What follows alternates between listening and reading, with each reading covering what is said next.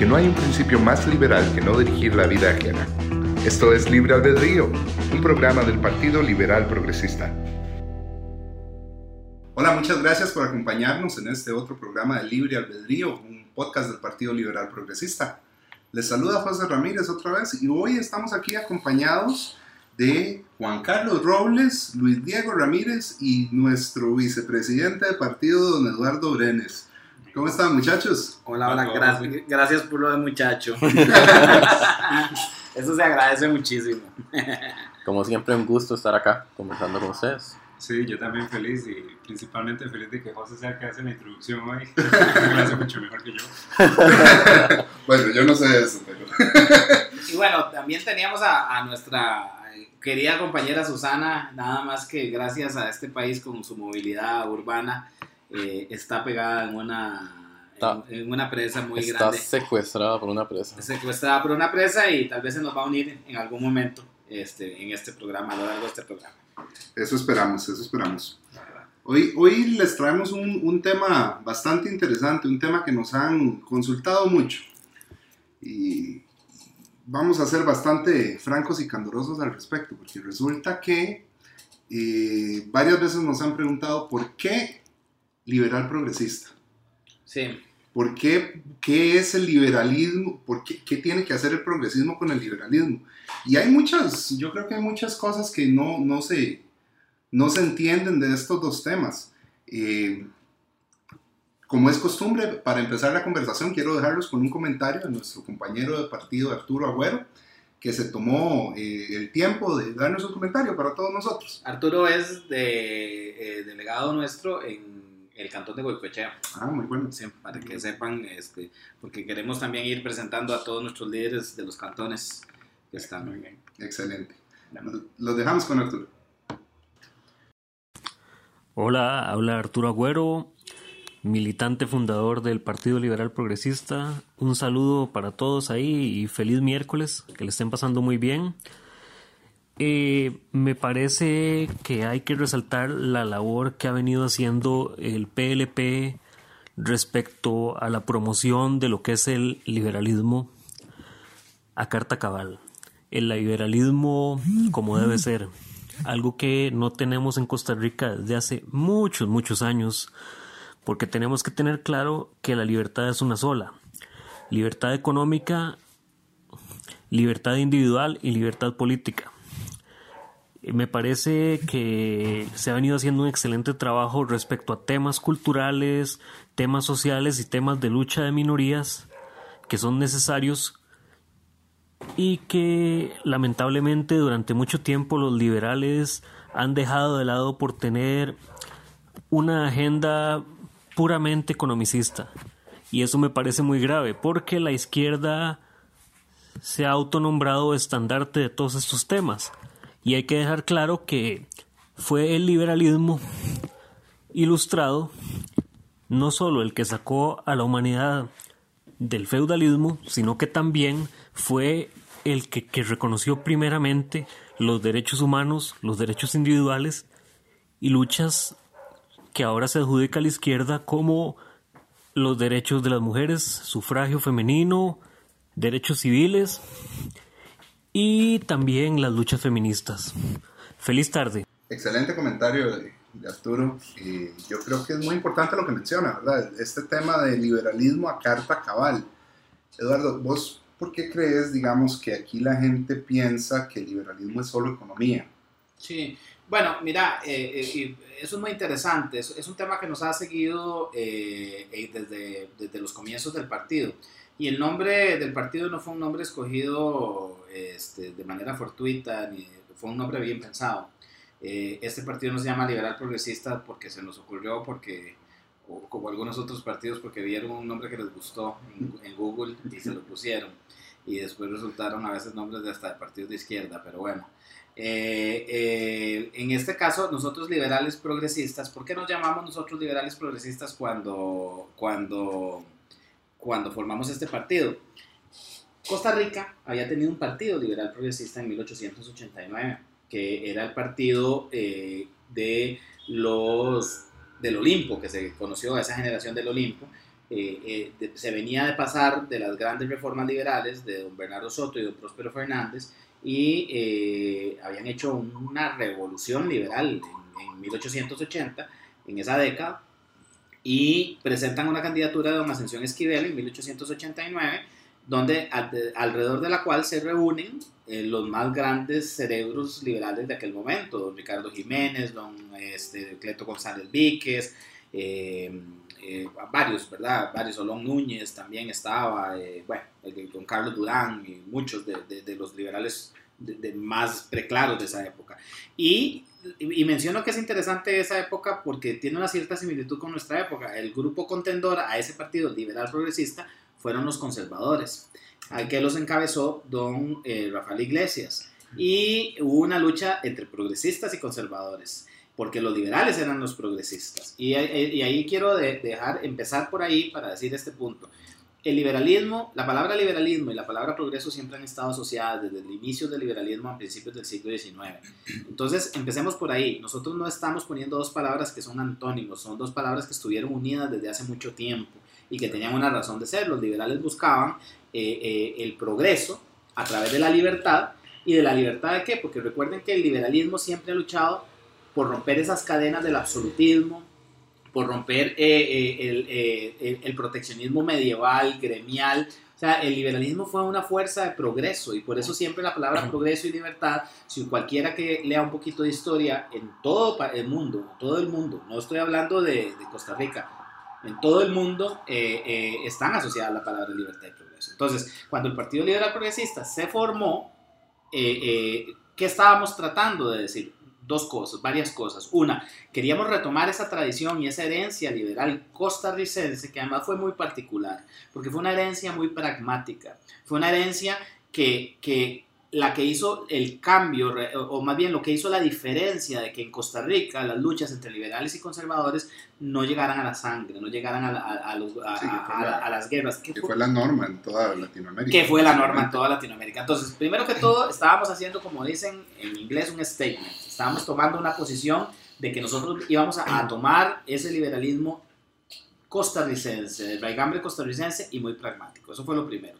Segundo, es que en el camino, después del siglo XIX y principios del siglo XX, ya ha entrado el siglo XX, con los surgimientos de los partidos socialdemócratas, socialistas y con el mismo marxismo, la palabra progreso la empiezan a tomar los, eh, lo que se podía considerar la izquierda. Claro, claro, porque el- es lo que es lo que digamos, cuando la gente escucha progresista, la gente lo que piensa es en partidos de izquierda. Claro, pero es que, el- y además, es más, la denominación progresista como tal es una denominación mucho más reciente, es de después de la segunda mitad del siglo XX.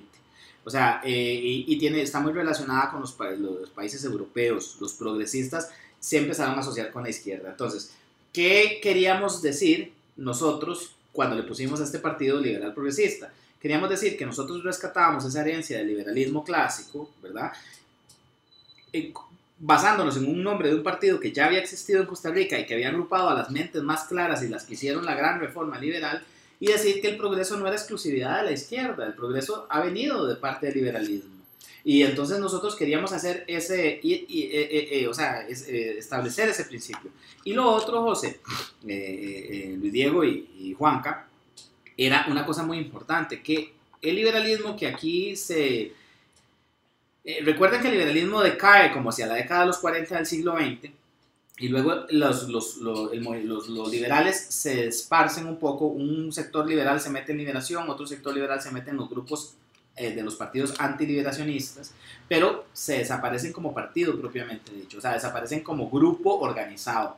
Y es en los años 90 que Don Otto Guevara retoma la bandera del liberalismo, pero la trae con una bandera nueva y diferente, y una, o, o ateniéndose a una tradición distinta que la costarricense Sí, un libertarianismo más americano, más... más norteamericano. Si ustedes ven y ustedes a- analicen, yo que a mí me, que me ha tocado eh, eh, vivir la carrera de Don Otto Guevara desde los años 90, este, yo más, mucho más joven, eh, Don Otto nunca hace referencia al liberalismo costarricense en sus discursos.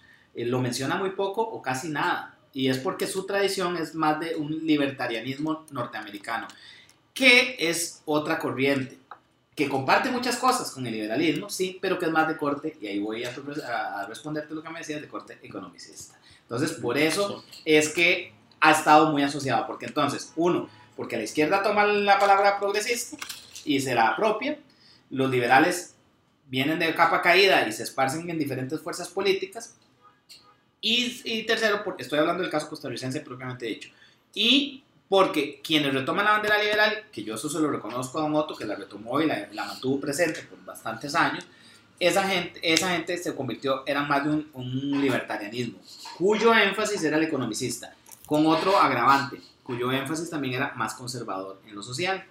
Y entonces, por eso mucha gente encuentra que, eh, o des- o- a- entonces cuando nosotros irrumpimos en la escena política, no- primero que todo por desconocimiento, mucha gente dice, "Ah, esas palabras son antónimos. Entonces, yo ahí tengo que decirles una cosa, no, no, no, no, no, porque usted no sepa, vaya estudie un poquito y se dé cuenta que, que, que- no, no, y es que lo digo con toda sinceridad, puede sonar petulante, pero no es petulancia, es que uno tiene que a- a- tratar de aprender de dónde vienen las cosas, porque si no, no está comprendiendo. Sí, aparte de eso, yo creo que también hay que entender que nos están guiando hacia esa, hacia, digamos, esa diferenciación o separación entre liberalismo y progresismo por medio de esta lucha de conservadores contra progresistas. O sea, Nosotros, eh, eso que acabas de decir, Juanca, es interesantísimo, porque nosotros venimos a ser como una tercera vía, y que no me suene con tercera vía de socialdemocracia, no tiene nada que ver con eso. Somos una tercera vía dentro de esos, esos, dentro de esos dos polos, o de esa polarización que vos mencionás, que está queriendo surgir y que le está diciendo al costarricense, señor, usted no, se tiene, usted no tiene que meterse en esa pelea entre, entre conservadores y, y los progres o la izquierda, digamos, porque aquí hay una opción que tiene lo mejor de los dos mundos, eh, eh, este, a mi parecer, y por eso yo defiendo esta ideología. Y les cuento otra cosa más interesante. Nosotros surgimos espontáneamente, el partido, como un grupo de personas que en redes estábamos opinando y que teníamos un pensamiento similar y nos conocimos a través de redes, Los, los- los fundadores de este partido se conocen a través de redes y después de estar un tiempo en redes se reúnen una vez con alrededor de unos tragos y, y- y a partir de ahí deciden empezar a tener una plataforma, no ni siquiera un partido político, era una plataforma de pensamiento, como un think tank, digamos, ¿verdad? Ahora, vean qué interesante, mientras nosotros estaba pasando esto, para que esto es interesantísimo, para que ustedes se den cuenta cómo los movimientos en el mundo se dan al mismo tiempo sin que haya comunicación. Mientras nosotros estábamos haciendo esto en Europa, en países como Holanda, Francia, España, estaban surgiendo ya voces que buscaban otra vez establecer un liberalismo progresista y así es como Ciudadanos surge en Ciudadanos. España y Ciudadanos tiene, es más, les cuento una, una curiosidad simpaticísima. El Partido Liberal Progresista de Costa Rica usa el nombre Liberal Progresista antes que Ciudadanos de España. Ciudadanos empieza como un partido que se autodefine socialdemócrata primero. Pero ellos tienen un congreso ideológico en el año 2016-2015 en donde ellos deciden que no, que ellos socialdemócratas no son, que ellos son liberal progresistas, ellos cambian. Y eso les, les, les provocó que alguna gente se fuera, los que son un poco más de izquierdas. Pero vean cómo en Costa Rica íbamos adelante. O sea, nosotros estábamos, Macron viene después. Y, y, y, y, es que el liberalismo progresista, aquí tengo un, una- un artículo que escribió eh, este, Tony Roldán eh, eh, Monés, que es un, era de Ciudadanos, acaba de separarse de Ciudadanos por el tema de este pleito que están en este momento, que está en algún problema. Pero Tony Roldán Monés, eh, Monés escribió no hace mucho un artículo en el 10 2017, en septiembre del 2017, que se llama Liberalismo, el liberalismo progresista y trata de explicar qué es. Y me gusta mucho porque quiero nada más decir, él, él, él pone como principios que sigue el, el liberalismo progresista. Está a favor de la globalización, eh, es uno. El otro está a favor de las sociedades abiertas, quiere sociedades abiertas, tolerantes, eh, eh, inclusivas, donde el cambio, la diversidad y la incertidumbre frente a lo cerrado, a lo conservador, al inmovilismo, a la uniformidad. Eh, eh, otro de los principios es que es antipopulista. O sea, el liberalismo, y eso se los quiero dejar clarísimo, es antipopulista. Y ahí está la principal diferencia entre lo que nosotros hacemos como liberales progresistas y lo que hacen los progresistas de ahora. Lo que la gente conoce como progres, que es Sí. básicamente populismo. Sí, que es básicamente eh, atizar esta, esta guerra cultural. Exacto. Eh, y las mentiras y todo eso. Por eso, eh, un liberal progresista como Andrés Velasco, que fue eh, ministro de Finanzas en Chile, decía eh, que frente a las mentiras del populismo, el liberalismo progresista debe defender la honestidad radical, tratando como adultos a los ciudadanos y explicando la complejidad. O sea, que el, que, eh, ¿por qué? Porque los populistas siempre te dicen que el mundo es muy sencillo y de cosas en blanco y negro. No, y eso, y eso no es así. Hay, hay, para citar a Randall Rivera, hay un montón de matices entre el blanco y el negro, ¿verdad?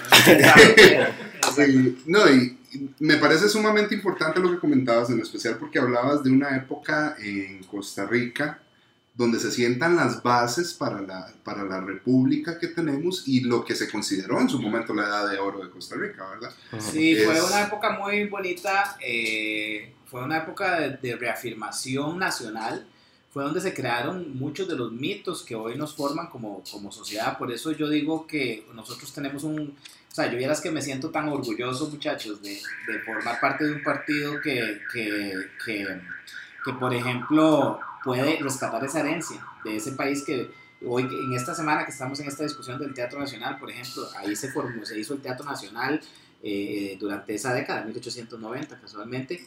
Y vos sabes que es una de las cosas más interesantes, que nosotros veníamos de un estado totalmente oligárquico, donde eran solo ciertas élites las que gobernaban para sus, para sus propios intereses y demás. Y cuando entran los liberales, lo primero que hacen es decir, vamos a fortalecer la, educación, vamos a civilizar a las masas, vamos a darle, eh, vamos a hacer que todo el mundo pueda tener acceso. A, a mejorar la condición de vida. Sí. Exactamente. Sí, a, a ver, quiero ahí hacer una aclaración. Eso no significa que dentro de la época liberal no goberna- siguieron gobernando las, los oligarcas, eso, eso es muy claro, pero con una aspiración a aumentar esa base, a que, a, y esa aspiración era algo que se iba a venir a, a ver los resultados muchos años después, porque en 1869 don Jesús Jiménez establece la educación gratuita y obligatoria para todo el mundo. Eso es, una, eso es un paso esencial. ¿Por qué? Porque estás empezando a educar. Y ahí vean cómo ahí ya hay una característica de un liberalismo progresista, de un liberalismo a la tica muy diferente. Es decir, un liberal clásico te hubiera dicho el Estado no tiene por qué meterse en la educación. Pero esos liberales dijeron, no, un momentito, es que si el Estado no se mete a por lo menos dotar de educación a gente que sus padres eran campesinos, que lo que hacían era que sus hijos los ponían a trabajar. Y qué más sencillo que trabajar porque son más manos trabajando. Pero ahí dijeron, y vean que, vean que aquí esto yo sé que le chirría a muchos. Eh, eh, educación gratuita y obligatoria. Es decir, y ustedes sepan que en esa época el resguardo civil iba a sacar a los muchachos, a los chiquillos que no los ya mandaban a la escuela con la policía. Cosa que podrían hacer con los que no quieren ir ahora a la escuela, ¿verdad? Exactamente, entonces... Sí, y, y ahora que mencionas eso, Eduardo, eh, me acuerdo de lo que estábamos conversando ahora antes de, de empezar a grabar, de este, que eran la- las preguntas que te comentaba de los exámenes que yo tengo que administrarles a mis chicos.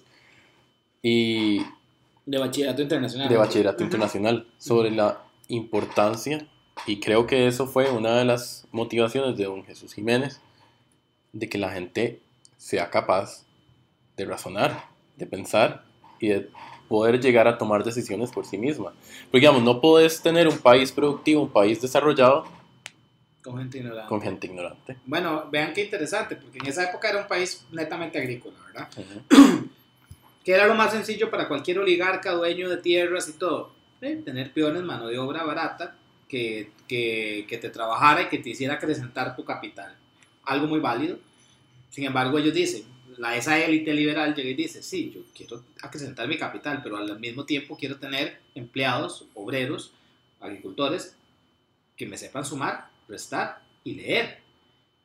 Eso era valor, darle valor agregado a esa mano de obra. Entonces no era una mano de obra nada más explotada, sino que también a través del Estado. Y les voy a contar una historia lindísima que eh, se la- voy, tengo que acreditársela a Andrés Fernández, que lo vamos a tener en el, el futuro aquí en este, en este programa, que, eh, que lo comentábamos Andrés y yo. En realidad me voy a dar también mérito, porque en realidad fue algo que los dos llegamos por nuestro lado. Ustedes sabían que la primera, primera, primera, primera escuela eh, que después se convirtió en universidad en San José, en esta ciudad donde estamos, porque hoy estamos transmitiendo desde la ciudad de San José, la ciudad capital, que fue la Escuela de Enseñanza de Santo Tomás, que después se convirtió en universidad, que se funda en 1814, es un esfuerzo privado de un, grupo de señores que tenían capital aquí en San José y entonces deciden que van a traer a un maestro, que es el bachillero cero, y lo van a traer para darle clases a sus hijos de la clase alta. Pero cuando lo traen, dice, ya que está el profesor aquí y hay muchos niños que necesitan educación, traigamos a todos los niños que no lo pueden pagar. Y entonces un esfuerzo privado es el que funda la primera escuela de enseñanza en, en, una Costa Rica que todavía no se había independizado. Estamos hablando de 1814. Eso no lo ves vos en los libros de historia que salen de, de sectores más de izquierdas, porque, eso, porque es un esfuerzo privado completamente. O sea, la educación aquí se vio como algo público-privado desde esa época. Ahora. Perdón, porque despuésito, entonces estos, estos patricios deciden eso y despuésito la municipalidad de San José, que era el gobierno, decide adoptar esa escuela. Entonces vean cómo fue un esfuerzo público-privado, como una alianza de esas. Qué interesante, en serio. De verdad que, de verdad que yo creo que la mayoría de las cosas que nosotros nos preciamos en Costa Rica de, de tener, que son características nuestras, vienen realmente de esa época, de esa época liberal. Y ahora, yo, yo quiero, está muy bonita la parte histórica, pero yo quiero ahondar un poquito en la, en la carnita, de, en la carnita de qué, qué pasa ¿Qué pasa con esto del de, progresismo y el liberalismo? Y porque, digamos, alguna gente prefiere su liberalismo conservador, el cual yo digo es totalmente válido. Claro. Por supuesto que es una, una ideología. Eh, sin embargo, eh, una de las cosas que decía Arturo en el comentario es el liberalismo a carta cabal. Entonces, cuando nosotros estamos hablando de libertades económicas y libertades individuales, ¿cómo, cómo podemos llegar a decidir cuáles son más importantes? Porque hay una prioridad en, en, en, todo, en toda ideología, hay una prioridad de a qué le damos más peso. Yo, como comentabas ahora, el movimiento libertario le dio un enfoque más economicista y más por su, su tradición anglosajona conservadora. Pero yo creo, y por favor corríjanme si, estoy, si no estoy en lo correcto, pero es que yo creo que no puedes tener una plena libertad económica si no tenés una libertad individual para desarrollarte vos también. Y yo creo que ahí es donde entra, digamos, tal vez la parte en que, en que separan el otra vez, liberalismo con, con progresismo, ¿verdad? Porque, digamos, por ejemplo, los liberales dicen es que ustedes son pura economía, ¿verdad? Nada social. eh, cuando, digamos, es, es, nada que ver, digamos, libertad es igual, porque no son lo mismo, es es una. Y en el progresismo eh, pasa lo mismo, solo que al revés, digamos, es solamente cuando el progreso también es económico. Exacto. Yo, yo, creo que es que ahí tal vez, gente, yo les diría que a veces esa es una, esa es una, una dicotomía muy tramposa. Eh, eh, eh, cuando te hacen esa pregunta, ¿usted qué va a privar, lo económico o lo social? Es que yo creo que las dos vienen de la mano. Es que no deberías por qué, no debería no por qué deberías ser una por qué dicotomía. escoger, no deberías por qué tener que escoger porque en realidad esas cosas van Ajá. unidas. Ajá. Eh, yo, yo, digamos, eh, yo por eso, digamos, a mí me molesta un poco cuando, cuando yo he oído gente que, por ejemplo, defiende el régimen de Pinochet en Chile, que se dicen liberales. Y, y yo digo, ¿cómo alguien puede defender un régimen que asesinó a 3.000 personas, pero asesinó y torturó, solo porque tenía políticas económicas de corte liberal? Sí, eso es muy- o sea, que eran, que- buenos resultados. que dieron, a ver, que dieron, dieron buenos resultados y se mantuvieron y, es lo- y son la base de lo que Chile es hoy. Pero eso no indica que eso era un buen régimen, eso era una dictadura igual. Y yo lo pongo ahora al revés. China, una dictadura comunista, pero donde hay un régimen de mercado, entonces ahora vamos a aceptar que China es un, es, un ejemplo a emular. No, Sí, y es que ahí lo que pasa es, bueno, digamos, los, los que apoyan tal vez esos, esos regímenes, eh, digamos, entra lo que es la parte de la conveniencia, ¿verdad? claro. Eh, y es, es muy gracioso porque muchas de esas personas también critican la, la conveniencia de algunos en lo progresista. Claro, es que al final, ¿verdad? O sea, es como yo no sé una- si a ustedes les parece, pero a mí me parecen como dos gotitas de agua idénticas, nada más que puestas en dos lugares diferentes. Es correcto. Es la misma cosa. Y mira, yo creo que ahí hay un problema, yo creo que hay un problema enorme eh, todos los que todos los que de alguna manera hacemos política tenemos que tener esto siempre presente, porque a los partidos y a las corrientes políticas se les ha olvidado que los seres humanos son seres integrales, que la parte la Exacto. parte humana va con lo económico, hay un desarrollo de por medio y resulta que eh, tenemos conservadores que pues, quieren medidas eh, liberales económicas, eso sí, defendiendo a sus amiguetas de vez en cuando, regalándoles like a, con tal de vender fanal, pero, eh, pero quieren andarse metiendo en quién puede o quién no puede contraer un contrato de matrimonio, que es lo que es, eh, frente al Estado. Y mucha, mucha parte de eso yo creo que es la culpa principal por la que la izquierda ha ganado tantos, tantos seguidores en los últimos años. Porque la izquierda está jugando, apelando a un papel meramente emocional, eh, apelando a valores de la modernidad, digamos, pero eso te lo ponen al frente mientras por el otro lado te están restringiendo tu libertad de comerciar, te están restringiendo eh, a quién le puedes comprar, a quién no.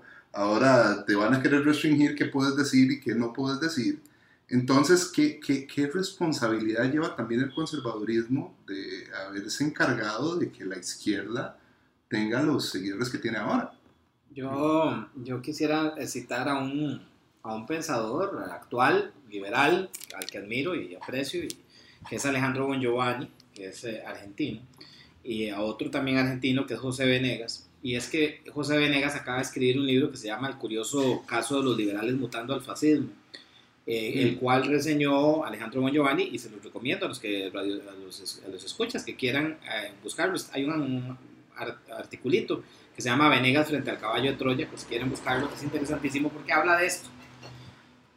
Y casualmente José y, Juanca y, Diego vieran que es terrible porque el, el, el, el conservadurismo que es, es, es liberal en lo económico, que digamos que en eso coincidimos con ellos, tienden a ser muy parecidos a la izquierda que quiere decirle al individuo qué debe hacer o cómo debe hacer. Eh, los, los, conservadores, al final, yo digo que son, siguiendo lo que decía Juanca, son muy parecidos, son muy parecidos ellos. En, ellos digamos, un conservador te va a decir que el Estado no me diga qué hacer en la cama.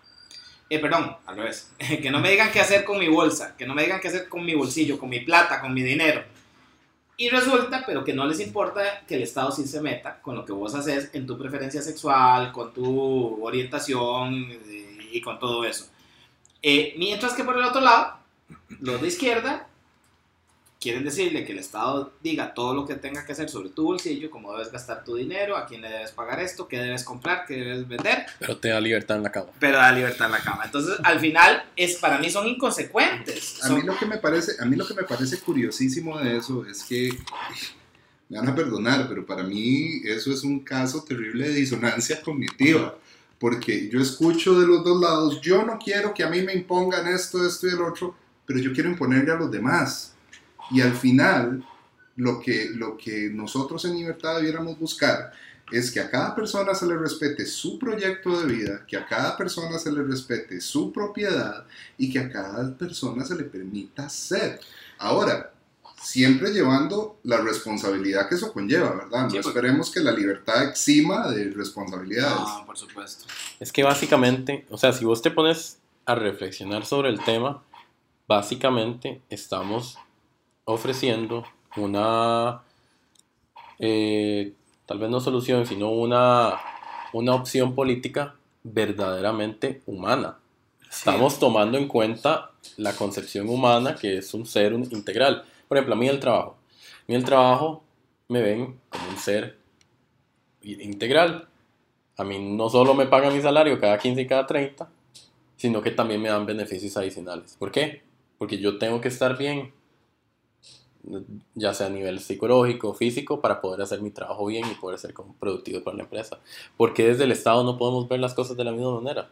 Porque no podemos ver la parte individual eh, de la misma manera que la parte económica. Son ambas importantes y afectan directamente el desarrollo del país. Yo quiero hacer ahí una observación que sí a veces, y yo reconozco que a veces uno cae en ese error, que para mí es un error es decir, y ahí tal vez le hago una corrección a Arturo en su comentario principal. Yo no, estoy, yo no estoy tan convencido de que haya una única forma de ser liberal, digo yo, como que la, la única y la buena. O sea, porque eso, eso conlleva el creer que yo soy el dueño de la verdad. yo lo que sí creo que es claro es que nosotros debemos creernos nuestra verdad. O sea, yo soy liberal progresista porque me creo esta verdad y porque creo que es la mejor opción. Eso no significa que los liberales conservadores, y esto lo hago como un llamado realmente a la concordia y a la paz, porque los liberales conservadores son nuestros primos de alguna manera también. Ellos coincidimos en algunas cosas. Y vieran que yo respeto muchísimo a los liberales conservadores que eh, su conservadurismo eh, es moderado. Yo lo que no respeto es ese conservadurismo que se vuelve en fundamentalismo más que en conservadurismo. Porque se vuelve fanático. Y eso, digamos, lo, lo aplico también para el otro lado del espectro. Y además, a ver, hablemoslo claro, gente. Hablar en este momento de izquierdas y derechas es una, son unas categorías que están muy agotadas. No por eso no significa que no sirvan y, y que hay que... Pero cada vez que yo hablo de izquierda y derecha tengo que definir qué estoy refiriéndome con eso porque ahora se han metido un montón de categorías en el medio y, eso es lo que crea confusión en la gente. Y es que no solo confusión, sino que yo creo que crea ese sentimiento de polarización. Sí, claro. Y es que no solo tener dos opciones políticas, eso, eso hay algo que entenderlo muy claro. La política es un espectro.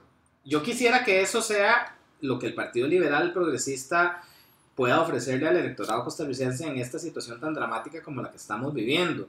Yo vieran yo, y yo sé, compañeros, ustedes que les pasa lo mismo, porque de ahí, por algo estamos en un mismo partido, cómo sufrimos a veces con los debates que se dan en el, debate público, digamos con las polémicas, mejor dicho, que se dan en el, debate público, porque uno a veces quisiera entrar a la polémica a decir, bueno, yo opino tal cosa o pienso que esto se debería hacer así, pero está tan polarizada el, el, ambiente que si vos entras inmediatamente, los de un lado te tildan que son del otro y los del otro te tildan que son de este no sé si a ustedes les ha pasado, pero a los liberales progresistas desde la derecha nos dicen básicamente casi que somos marxistas y desde la izquierda nos dicen que somos fascistas, neoliberales. Entonces, muchas veces, varias veces en el mismo día. En, varias veces en el mismo día. Vieran que yo siento que eso fue disruptor del Partido Liberal Progresista y eso fue bonito. Juanca me lo decía el otro día en una reunión que estábamos. Eso es una marca de nuestro partido y no lo hicimos solo por ser disruptor en sí.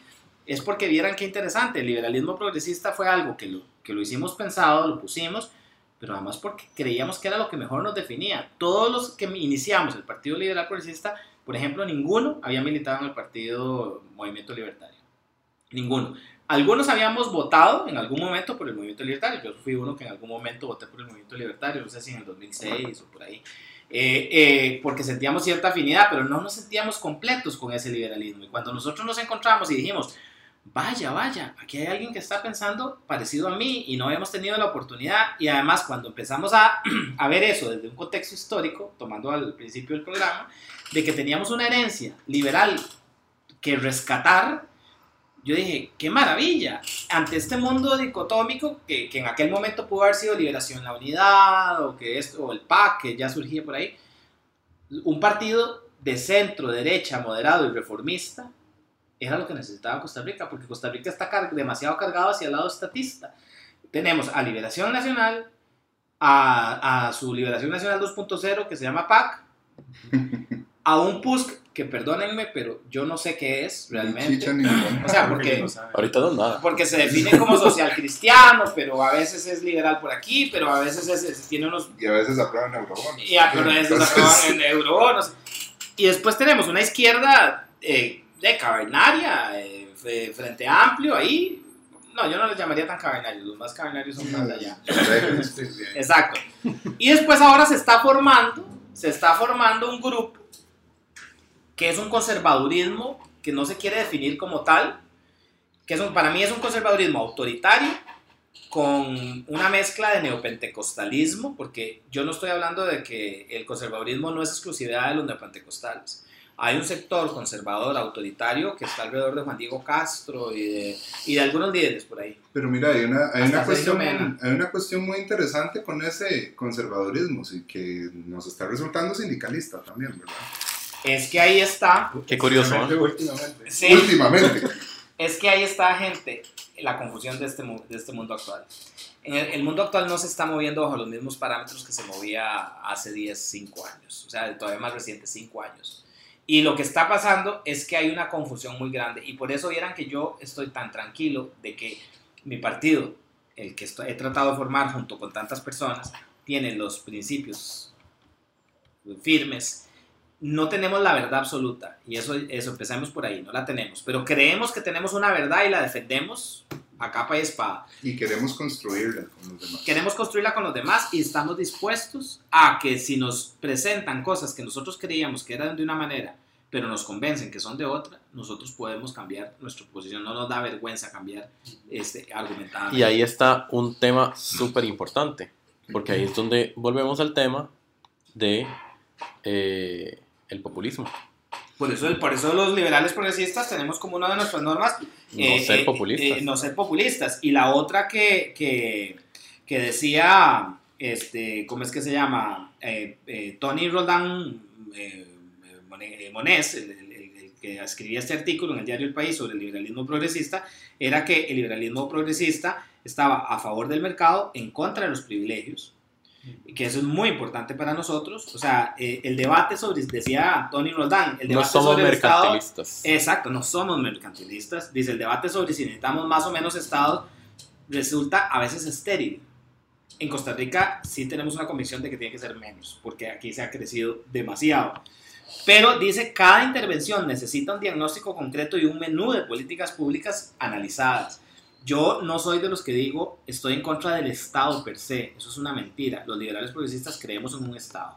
Si, si no, Pequeño. sería- si no seríamos anarquistas Pero pequeño. pequeño Y y, eficiente. Y eficiente, eso es como norma. Ese, ese es el decálogo nuestro. Y lo otro es que, eh, eh, o sea, estamos a favor, de, como dicen, del mercado. eh, entonces dice, el liberalismo progresista sabe que no hay que elegir entre mercados abiertos y competitivos y unas instituciones fuertes e independientes. Pueden convivir. Lo que no tiene que haber es eh, definitivamente ese, ese, ese estado que se nos mete en todo y que es excesivo. Yo creo que una de las maneras tal vez más fácil que lo podemos explicar es, es que el Estado al final tiene que ser un medio No, para un fin. total. Y en Costa Rica, lastimosamente, el Estado y sus instituciones se han vuelto un fin en sí mismas. Eh, yo creo que estos, eh, me desmientan ustedes, pero estos últimos meses no nos ha quedado más que ver que el Estado se vuelve un fin. Y yo les pongo el ejemplo y díganme si no, Habdeba. O sea, Habdeba empezó en 1963 como una institución que la pusieron a administrar los canales de Tortuguero. Así empezó, no tenía nada que ver. En 1967 le agregaron como autoridad portuaria. O sea, le pasaron de administrar unos canales a ser una autoridad portuaria. En 1975 le metieron el desarrollo de la vertiente atlántica. Y además, en 1970 le habían dado la administración del tren al Atlántico. Habdeba manejó trenes. Eh, en el 76-77 los, manejó, los había manejado tan mal que se los quitan.